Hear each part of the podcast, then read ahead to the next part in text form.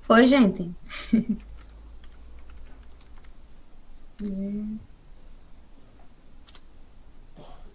Vocês estão conseguindo ver a tela? Sim, estamos. Tá. Eu vou ser bem breve, tá? Eu acho que o professor Everton, ele falou bastante, assim, todas as questões, então foi muito bem abordado, inclusive obrigada, tá certo? Por estar contribuindo aí com os nossos alunos, né? E com a gente também, né? Um aprendizado de mão dupla. Então, vou falar só alguns pontos, né? Mas vou ser bem, bem breve mesmo. É, quando o Rosângela falou sobre o tema, né, agricultura familiar, então eu pensei em alguns pontos necessários para a gente abordar essa temática, né, que é tão abundante. E aí, o primeiro ponto que eu pensei foi justamente na questão de reforma agrária, que o professor já colocou, né, é, para se ter agricultura familiar acontecendo de forma efetiva é, e a soberania alimentar acontecer, a gente tem que ter um projeto de reforma agrária, um projeto eficiente, né, efetivo, que de fato aconteça, e aí a gente tem vários movimentos que lutam ainda né, por essa reforma agrária, pessoas que tombaram, como João Pedro Teixeira, Nego Fuba, entre tantos camaradas que acabaram perdendo sua vida, né, é, pela luta desse projeto de reforma agrária, né, essa, essa distribuição de terra para quem nela realmente planta, é, para quem nela gera fruto e esse fruto gera alimento, tanto para a cidade quanto para o campo. Um ponto também muito importante é a questão da água, é, a distribuição da água, tanto nessas comunidades, sejam comunidades ribeirinhas, quilombolas, assentamentos, acampamentos, né, é, que precisam é, dessa água para a questão do plantio e que muitas vezes elas são impedidas. Eu lembro que uma viagem para o Rio São Francisco, né, para ver ali o processo de transposição, a gente conheceu uma senhorinha chamada Dona Rosa, e que a transposição passava atrás da casa dessa senhorinha, mas ela não tinha como conseguir né, captar aquela água, ela era impedida, porque hoje a gente ainda tem muito a questão da pistolagem, né, os grandes fazendeiros, eles tomam essa água para si, essa, essa água que é algo público, né, tomam para si e as pessoas ficam impedidas de ter acesso a essa água é, de forma efetiva. Então, eu fiquei bastante assustada quando eu tive primeiro contato, né? Tinha acabado de acontecer é, dois assassinatos ao acampamento que a gente ia bastante próximo do, do nosso que a gente estava, então estava sempre em, em questão de conflito ali naquela área e conflito pela água. Né? A gente tem um conflito pela terra, é, desde o processo em que o homem ele começa a subverter e se aproveitar da mão de obra de outro homem e se utilizar dela, é, a gente também vai ter essa modificação, né? O homem ele vai ser utilizado, mas aí a gente vai ter a terra também sendo utilizada, a gente vai ter né, os animais sendo utilizados e também a água sendo capitalizada pelo sistema. Aqui. Foi, gente?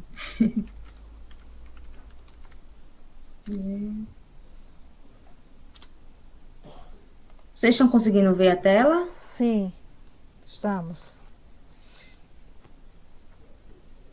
Tá. Eu vou ser bem breve, tá?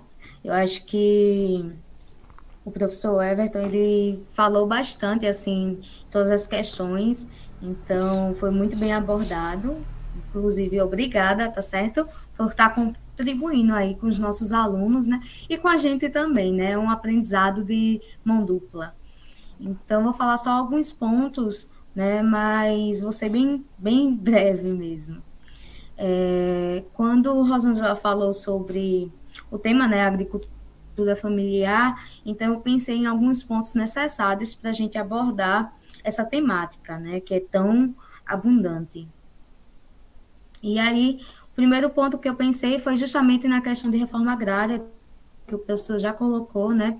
É, Para se ter agricultura familiar acontecendo de forma efetiva é, e a soberania alimentar acontecer, a gente tem que ter um projeto de reforma agrária, um projeto eficiente, né, efetivo, que de fato aconteça.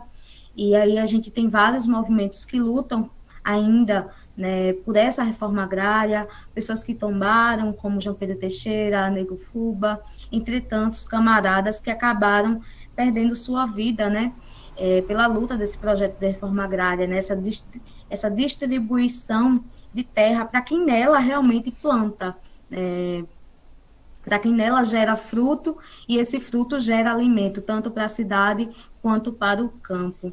Um ponto também muito importante é a questão da água, é, a distribuição da água, tanto nessas comunidades, sejam comunidades ribeirinhas, quilombolas, assentamentos, acampamentos, né, é, que precisam é, dessa água para a questão do plantio e que muitas vezes elas são impedidas. Eu lembro que uma viagem para o Rio São Francisco, né, para ver ali o processo de transposição, a gente conheceu uma senhorinha chamada Dona Rosa, e que a transposição passava atrás da casa dessa senhorinha, mas ela não tinha como conseguir né, captar aquela água, ela era impedida, porque hoje a gente ainda tem muito a questão da pistolagem, né? Os grandes fazendeiros, eles tomam essa água para si, essa, essa água que é algo público, né? Tomam para si e as pessoas ficam impedidas de ter acesso a essa água é, de forma efetiva. Então, eu fiquei bastante assustada quando eu tive primeiro contato, né? Tinha acabado de acontecer é, dois assassinatos ao acampamento que a gente ia bastante próximo do, do nosso que a gente estava, então estava sempre em, em questão de conflito ali naquela área e conflito pela água. Né? A gente tem um conflito pela terra, é, desde o processo em que o homem ele começa a subverter e se aproveitar da mão de obra de outro homem e se utilizar dela, é, a gente também vai ter essa modificação, né? O homem ele vai ser utilizado, mas aí a gente vai ter a terra também sendo utilizada, a gente vai ter né, os animais sendo utilizados e também a água sendo capitalizada pelo sistema também a questão dos bancos de sementes, tá, gente? É, aqui na Paraíba, a gente tem as sementes da paixão, que também são chamadas de sementes crioulas, que são guardadas é, por familiares por muito tempo, assim, por gerações são repassadas. Então, eles fazem esses plantio e hoje a gente tem a organização né, de encontros para a troca dessas sementes. Então, muitas vezes, é, o meu pai ou avô plantavam uma semente, e acabou que essa semente se perdeu por algum momento. Então, eu posso ter contato com outras pessoas que possam ter essa semente. E essa semente, ela, atrai uma, ela traz uma perspectiva de, de vida, né? É, você plantar é você gerar o fruto, gerar alimento é gerar vida e repassar também uma forma de resistência, né? Resistir a todo um processo que a gente vai ter do capitalismo, né? O capitalismo que é ferrenho, né? Que liga para números e não para a qualidade de vida. Então, ter essas sementes, ter essa distribuição, essa troca de conhecimento é muito importante para a cultura, tanto paraibana, mas também para a cultura de outros locais que esse banco de sementes não vai só acontecer aqui, né? Ele acontece em vários locais e aí, é como o professor colocou, ele vai gerar histórias, né? É história, é, é ele mexe com, com a nossa a, afetividade, né? É o contato. Muitas vezes a gente perdeu aquela semente, é, via no no, na roça do nosso, dos nossos avós e, e, perdemos o contato e hoje conseguimos novamente podemos replantar essas sementes e gerar mais alimentos. E aí a gente vai ter aqui, por exemplo, é, o plantio muito grande de, de feijões, né? O macassar, por exemplo, vai ser muito plantado aqui na Paraíba. É, terras agricultáveis, ela está logo abaixo aí no, no quadrinho, né? De reforma agrária, porque é, assim que surgiu alguns movimentos agrários, a gente também teve alguns movimentos que vão surgir pelos ruralistas, né? E aí a gente vai ter a união dos ruralistas, que vai dizer que a reforma agrária ela pode acontecer sim, mas tem que ser em terras do norte. Algumas dessas terras são terras que não eram terras consideráveis agricultáveis. Então, como o trabalhador ele vai conseguir né, plantar em uma terra que ela não é agricultável?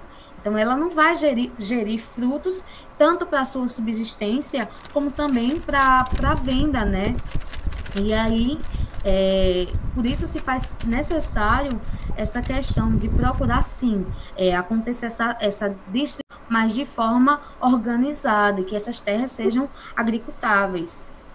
E acaso elas não sejam, que possa ter ajuda, apoio para que tenha, por exemplo, um agrônomo, um geógrafo, um geólogo, que possa ajudar é, a, a, repor os nutrientes daquela terra tão maltratada. Aqui na Paraíba, por exemplo, a gente vai ter o plantio de eucalipto, que maltrata muito a, o solo. A gente vai ter a questão da cana-de-açúcar, que vai maltratar muito o solo. A monocultura, né, é o plantio só de, um, de, um, de uma espécie, por exemplo, a cana-de-açúcar, todo ano, sucessivamente, a gente vai plantar cana-de-açúcar. Então, essa cana-de-açúcar ela vai estar retirando as mesmas quantidades de cálcio, fósforo, potássio, magnésio, entre outros nutrientes né, e minerais do solo. E vai acabar que vai chegar um momento que essa cana ela não vai crescer, esse solo ele vai deixar de ser um solo produtivo, né? E a gente não se alimenta 100% de cana de açúcar, né? Cana de açúcar é, e outros grãos, soja, são utilizados muito como commodities, né? O Brasil é um grande produtor de commodities, né?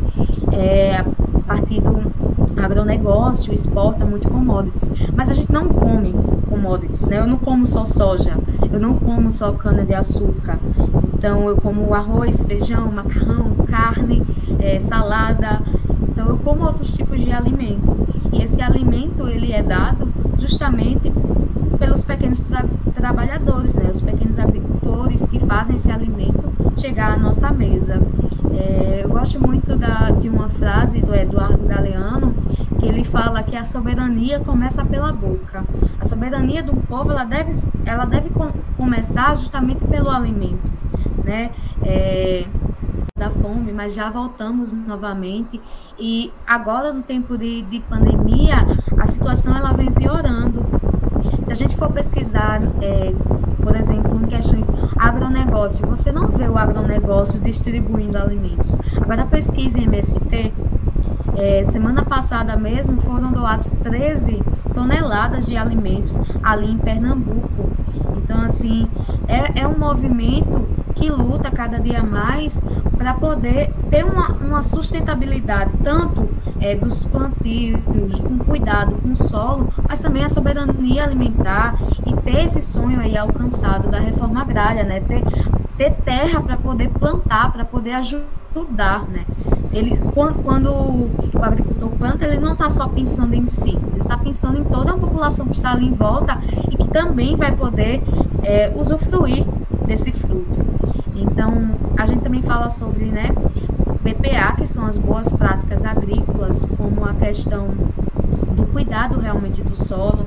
É, se você for conhecer realmente um acampamento, um assentamento, você vai lidar com isso, né? O cuidado que eles têm com esse solo, né? Esse solo que é, que é vivo, né? Que é como um ser humano, ele tem uma cobertura vegetal que o protege, é, ele precisa estar sempre bem cuidado, assim como a gente precisa de uma vitamina, de um antibiótico de vez em quando, o solo também precisa. Então, isso faz parte, essas boas práticas agrícolas são muito importantes para que esse solo se mantenha bom e que o alimento também que chegue a gente, ele seja um alimento bom, um alimento é, que não tenha é, veneno, né, que não tenha alguns tipos de agrotóxicos, né, o nosso país, ele tem uma liberação aí, um aceite de agrotóxicos que em outros países não, não é aceitado, mas que acaba que o Brasil ele tende por esse caminho, além de ser um dos maiores compradores, né, desses tipos de veneno. É, políticas públicas né, são bastante importantes para que esse povo se mantenha na terra. Uma das problemáticas do MST é se manter também. Né, ao conseguir se, a, se tornar assentado, se manter na terra é muito difícil por conta da, do ato de pistolagem, por exemplo, as ameaças que, os, que essas populações acabam recebendo. Né, a gente tem eu tenho, por exemplo, acompanhado a questão da, da, dos quilombolas, dos povos indígenas, que vem, se, vem sendo a cada dia mais crítica, né, devido às ameaças que esses povos, esses povos originários têm recebendo aqui no Brasil. A gente vai ter também a questão dos incentivos diminuídos, quando, como o professor colocou, como o Pronera, o Pronaf, entre outros, que vão ser meio que exterminados, deixados de lado né, nesse governo.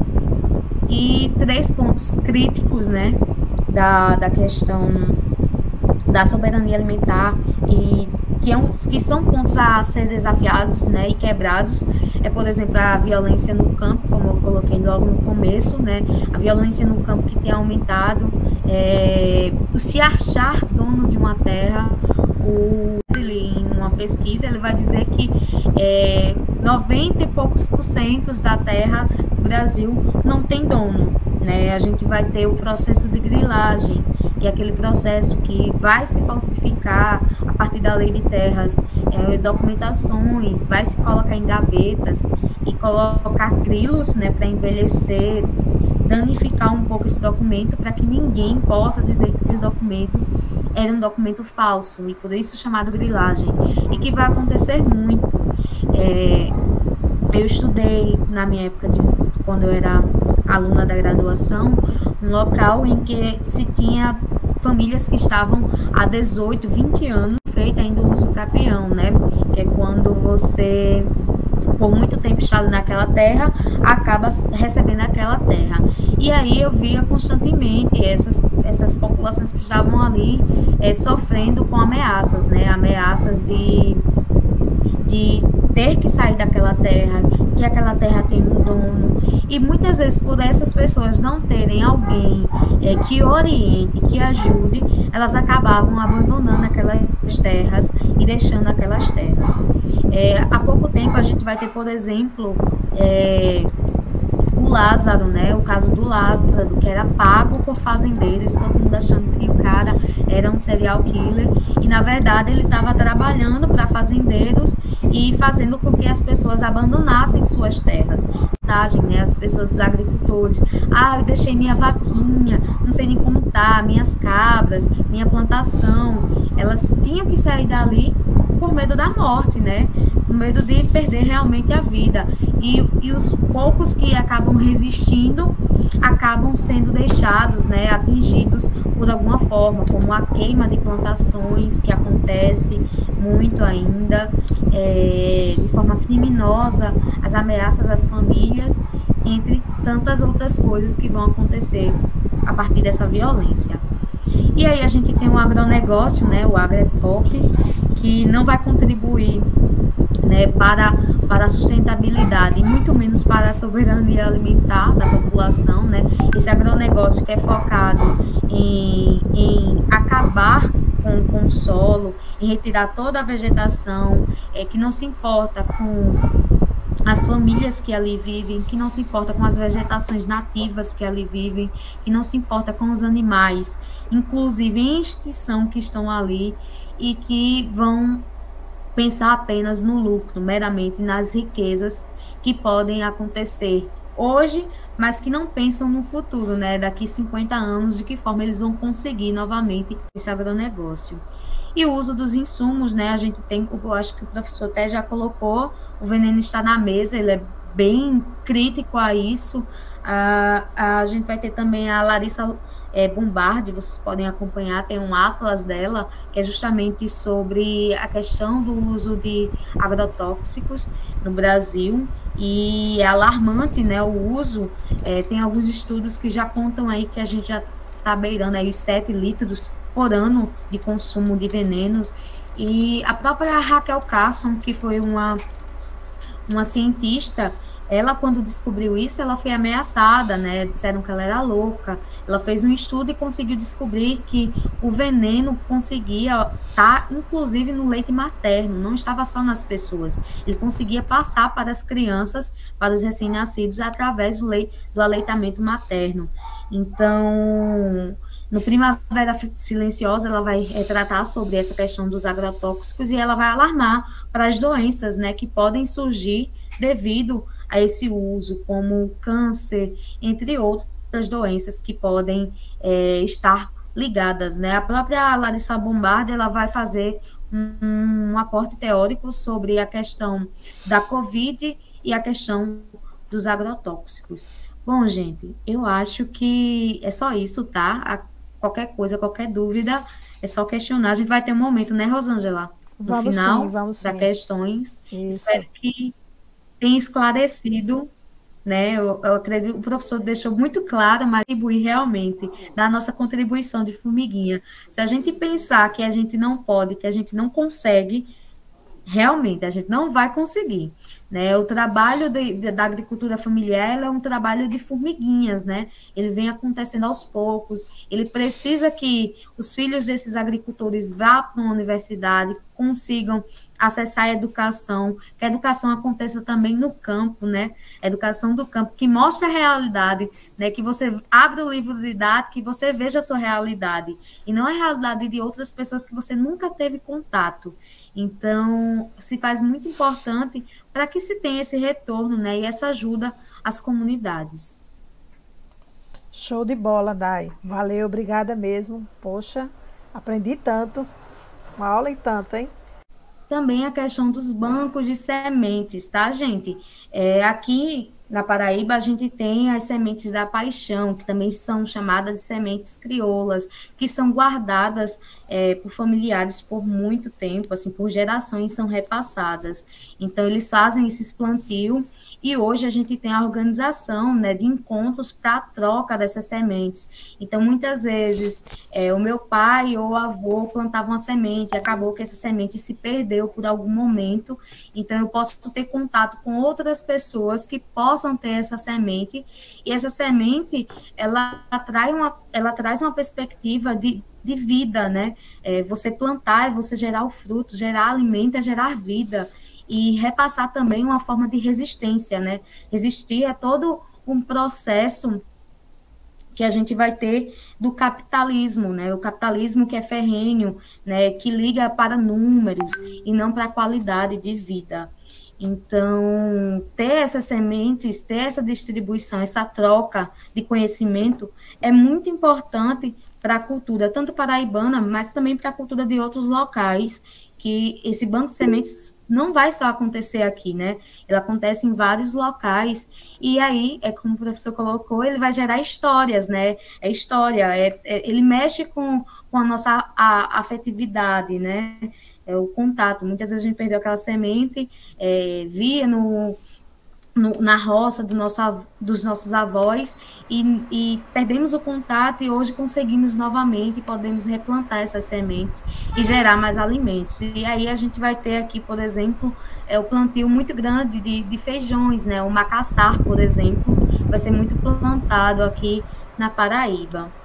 É, terras agricultáveis, ela está logo abaixo aí no, no quadrinho, né? de reforma agrária, porque é, assim que surgiu alguns movimentos agrários, a gente também teve alguns movimentos que vão surgir pelos ruralistas, né? E aí a gente vai ter a união dos ruralistas, que vai dizer que a reforma agrária ela pode acontecer sim, mas tem que ser em terras do norte. Algumas dessas terras são terras que não eram terras consideráveis agricultáveis. Então, como o trabalhador ele vai conseguir né, plantar em uma terra que ela não é agricultável? Então, ela não vai gerir, gerir frutos tanto para sua subsistência, como também para a venda, né? E aí, é, por isso se faz necessário essa questão de procurar, sim, é, acontecer essa, essa distribuição, mas de forma organizada, que essas terras sejam agricultáveis. E acaso elas não sejam, que possa ter ajuda, apoio para que tenha, por exemplo, um agrônomo, um geógrafo, um geólogo, que possa ajudar é, a, a repor os nutrientes daquela terra tão maltratada. Aqui na Paraíba, por exemplo, a gente vai ter o plantio de eucalipto, que maltrata muito a, o solo, a gente vai ter a questão da cana-de-açúcar, que vai maltratar muito o solo. A monocultura, né, é o plantio só de, um, de, um, de uma espécie, por exemplo, a cana-de-açúcar. Todo ano, sucessivamente, a gente vai plantar cana-de-açúcar. Então, essa cana-de-açúcar ela vai estar retirando as mesmas quantidades de cálcio, fósforo, potássio, magnésio, entre outros nutrientes, né, e minerais do solo e vai acabar que vai chegar um momento que essa cana ela não vai crescer, esse solo ele vai deixar de ser um solo produtivo, né? E a gente não se alimenta 100% de cana de açúcar, né? Cana de açúcar é, e outros grãos, soja, são utilizados muito como commodities, né? O Brasil é um grande produtor de commodities, né? É, a partir do agronegócio, exporta muito commodities, mas a gente não come commodities, né? Eu não como só soja, eu não como só cana de açúcar. Então eu como arroz, feijão, macarrão, carne, é, salada. Então eu como outros tipos de alimento. E esse alimento ele é dado justamente pelos pequenos tra trabalhadores, né? Os pequenos agricultores que fazem esse alimento chegar à nossa mesa. É, eu gosto muito da, de uma frase do Eduardo Galeano que ele fala que a soberania começa pela boca. A soberania do povo ela deve, ela deve com, começar justamente pelo alimento, né? É, da fome, mas já voltamos novamente e agora no tempo de, de pandemia a situação ela vem piorando. Se a gente for pesquisar, é, por exemplo, em questões agronegócio, você não vê o agronegócio distribuindo alimentos. Agora pesquise em MST, é, semana passada mesmo foram doados 13 toneladas de alimentos ali em Pernambuco. Então, assim, é, é um movimento que luta cada dia mais para poder ter uma, uma sustentabilidade, tanto é, dos plantios, um cuidado com o solo, mas também a soberania alimentar e ter esse sonho aí alcançado da reforma agrária, né? Ter, ter terra para poder plantar, para poder ajudar, né? Ele, quando, quando o agricultor planta, ele não está só pensando em si, ele está pensando em toda a população que está ali em volta e que também vai poder é, usufruir desse fruto. Então, a gente também fala sobre né, BPA, que são as boas práticas agrícolas, como a questão cuidado realmente do solo. É, se você for conhecer realmente um acampamento, um assentamento, você vai lidar com isso, né, o cuidado que eles têm com esse solo, né, esse solo que é, que é vivo, né, que é como um ser humano, ele tem uma cobertura vegetal que o protege, é, ele precisa estar sempre bem cuidado, assim como a gente precisa de uma vitamina, de um antibiótico de vez em quando, o solo também precisa. Então, isso faz parte, essas boas práticas agrícolas são muito importantes para que esse solo se mantenha bom e que o alimento também que chegue a gente, ele seja um alimento bom, um alimento é, que não tenha é, veneno, né, que não tenha alguns tipos de agrotóxicos, né, o nosso país, ele tem uma liberação aí, um aceite de agrotóxicos que em outros países não, não é aceitado, mas que acaba que o Brasil, ele tende por esse caminho, além de ser um dos maiores compradores, né, desses tipos de veneno.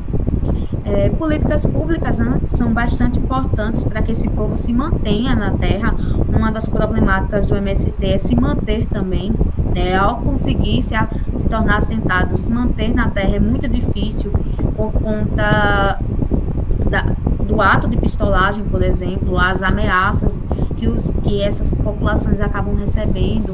Né, a gente tem eu tenho, por exemplo, acompanhado a questão da, da, dos quilombolas, dos povos indígenas, que vem, se, vem sendo a cada dia mais crítica, né, devido às ameaças que esses povos, esses povos originários têm recebendo aqui no Brasil. A gente vai ter também a questão dos incentivos diminuídos, quando, como o professor colocou, como o Pronera, o Pronaf, entre outros, que vão ser meio que exterminados, deixados de lado né, nesse governo. e três pontos críticos, né, da, da questão da soberania alimentar e que, é um, que são pontos a ser desafiados né, e quebrados, é, por exemplo, a violência no campo, como eu coloquei logo no começo, né, a violência no campo que tem aumentado, é, o se achar dono de uma pesquisa, ele vai dizer que é, 90 e poucos por cento da terra do Brasil não tem dono. Né? A gente vai ter o processo de grilagem, que é aquele processo que vai se falsificar a partir da lei de terras, é, documentações, vai se colocar em gavetas e colocar grilos né, para envelhecer, danificar um pouco esse documento para que ninguém possa dizer que aquele documento era um documento falso e por isso chamado grilagem e que vai acontecer muito. É, eu estudei na minha época de quando eu era aluna da graduação, um local em que se tinha famílias que estavam há 18, 20 anos feita ainda o uso capião, né? Que é quando você por muito tempo está naquela terra, acaba recebendo aquela terra. E aí eu via constantemente essas, essas populações que estavam ali é, sofrendo com ameaças, né? Ameaças de, de ter que sair daquela terra, que aquela terra tem um dono. E muitas vezes, por essas pessoas não terem alguém é, que oriente, que ajude, elas acabavam abandonando aquelas terras e deixando aquelas terras. É, há pouco tempo a gente vai ter, por exemplo, é, o Lázaro, né? O caso do Lázaro, que era pago por fazendeiros, todo mundo achando que o cara era um serial killer, e na verdade ele estava trabalhando para fazendeiros e fazendo com que as pessoas abandonassem suas terras. Né, as pessoas, os agricultores, ah, eu deixei minha vaquinha, não sei nem como tá, minhas cabras, minha plantação, elas tinham que sair dali por medo da morte, né? Com medo de perder realmente a vida. E, e os poucos que acabam resistindo acabam sendo deixados, né, atingidos por alguma forma, como a queima de plantações, que acontece muito ainda, é, de forma criminosa, as ameaças às famílias, entre tantas outras coisas que vão acontecer a partir dessa violência. E aí a gente tem um agronegócio, né, o agrepop, que não vai contribuir né, para, para a sustentabilidade e muito menos para a soberania alimentar da população. Né? Esse agronegócio que é focado em, em acabar com, com o solo, em retirar toda a vegetação, é, que não se importa com as famílias que ali vivem, que não se importa com as vegetações nativas que ali vivem, que não se importa com os animais, inclusive em extinção que estão ali e que vão pensar apenas no lucro, meramente nas riquezas que podem acontecer hoje, mas que não pensam no futuro, né? Daqui 50 anos, de que forma eles vão conseguir novamente esse agronegócio. E o uso dos insumos, né? A gente tem, eu acho que o professor até já colocou, o veneno está na mesa, ele é bem crítico a isso.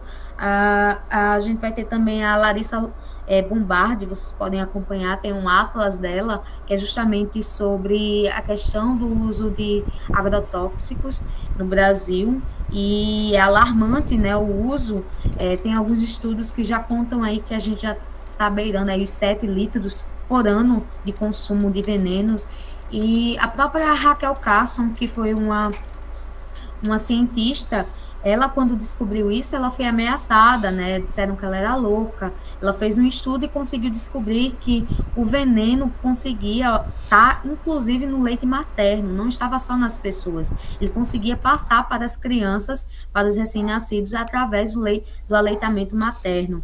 Então, no Primavera Silenciosa, ela vai tratar sobre essa questão dos agrotóxicos e ela vai alarmar para as doenças né, que podem surgir devido a esse uso, como câncer, entre outros outras doenças que podem é, estar ligadas, né? A própria Larissa Bombardi, ela vai fazer um, um aporte teórico sobre a questão da Covid e a questão dos agrotóxicos. Bom, gente, eu acho que é só isso, tá? A qualquer coisa, qualquer dúvida, é só questionar. A gente vai ter um momento, né, Rosângela? No vamos final sim, vamos das questões. Isso. Espero que tenha esclarecido né? Eu, eu acredito, o professor deixou muito claro, mas contribuir realmente da nossa contribuição de formiguinha. Se a gente pensar que a gente não pode, que a gente não consegue, realmente a gente não vai conseguir. Né? O trabalho de, de, da agricultura familiar é um trabalho de formiguinhas, né? Ele vem acontecendo aos poucos. Ele precisa que os filhos desses agricultores vá para uma universidade, consigam acessar a educação, que a educação aconteça também no campo, né? A educação do campo, que mostre a realidade, né? Que você abra o livro dados, que você veja a sua realidade, e não a realidade de outras pessoas que você nunca teve contato. Então, se faz muito importante para que se tenha esse retorno né, e essa ajuda às comunidades. Show de bola, Dai. Valeu, obrigada mesmo. Poxa, aprendi tanto. Uma aula e tanto, hein?